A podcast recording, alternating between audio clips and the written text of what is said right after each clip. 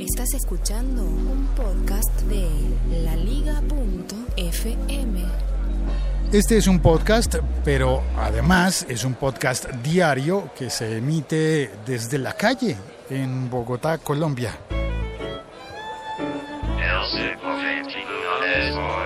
Soy Félix, mi Twitter es arroba locutorco. So at the 60s, you remember the Vietnam War? Yeah, in the 60s, 70s. Hay un tour en este momento, hay una guía, no sé, una visita guiada a la ciudad. Bueno, eh, hoy es 11 de mayo de 2016 y la noticia de hoy, bueno, yo tenía otra noticia preparada, pero la voy a postergar para mañana.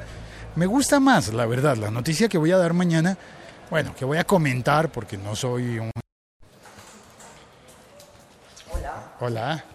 Hubo una pausa por una llamada y continúo contándote que la noticia que tengo por dar mañana, pues por comentar mañana, ahí va, que no voy a dar noticias, pero sí a comentarlas, es mucho más alegre y bonita que la noticia que comentaré hoy. La de hoy es que WhatsApp sacó una aplicación para, sí, para escritorio, para Windows y para Mac. Y esa aplicación, eh, pues tiene muchas críticas. Hay, que reconocerlo, WhatsApp lo intenta, se esfuerza. Están, están intentando poner una aplicación para que ya no tengas que tener una ventana de Chrome abierta con el WhatsApp allí, sino que haya una aplicación. ¿Cuál es el fallo? El gran problema, que solamente funciona conectándose a tu teléfono, de la misma manera que estaba funcionando la versión web con, eh, con un navegador, en el que tienes que tener el teléfono cerca, conectado, es que tienes que tener un teléfono. Y eso no es útil. No es, no es tan cool, no es tan chévere, porque... Café expreso, por favor. Porque hay personas que no tienen un teléfono en el cual instalar WhatsApp para poder llevar su cuenta a otro lado.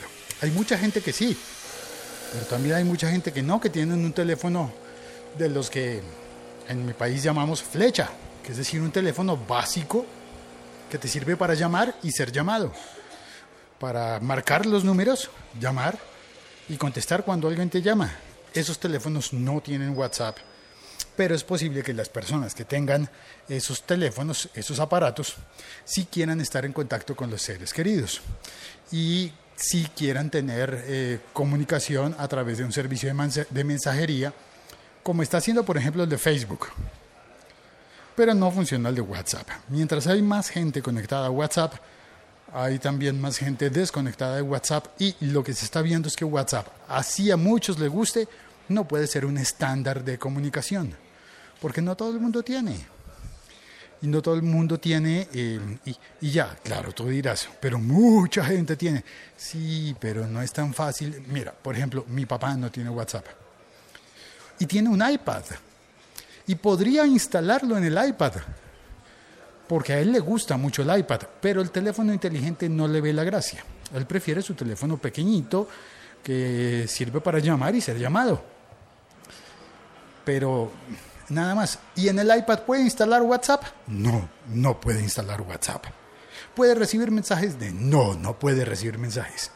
Necesita eh, abrir la cuenta y ponerla en un teléfono inteligente para luego llevarla a ¿A qué? ¿A una instalación en el iPad? No, no puede, no se puede. En el iPad no se puede de ninguna manera. No llega el WhatsApp al iPad. Y eso creo yo que sigue siendo un problema. Y sabes qué? Acabo de caer en cuenta de que no he probado a instalar Telegram en el iPad de mi papá. Vamos a intentarlo. Me queda eso de tarea, ¿vale? Eh, eh, y espero que me funcione. Un saludo, soy Félix, estoy en Bogotá, Colombia y nada más tenía por cortarte hoy. Chao, cuelgo. Laliga.fm. Estamos conectados.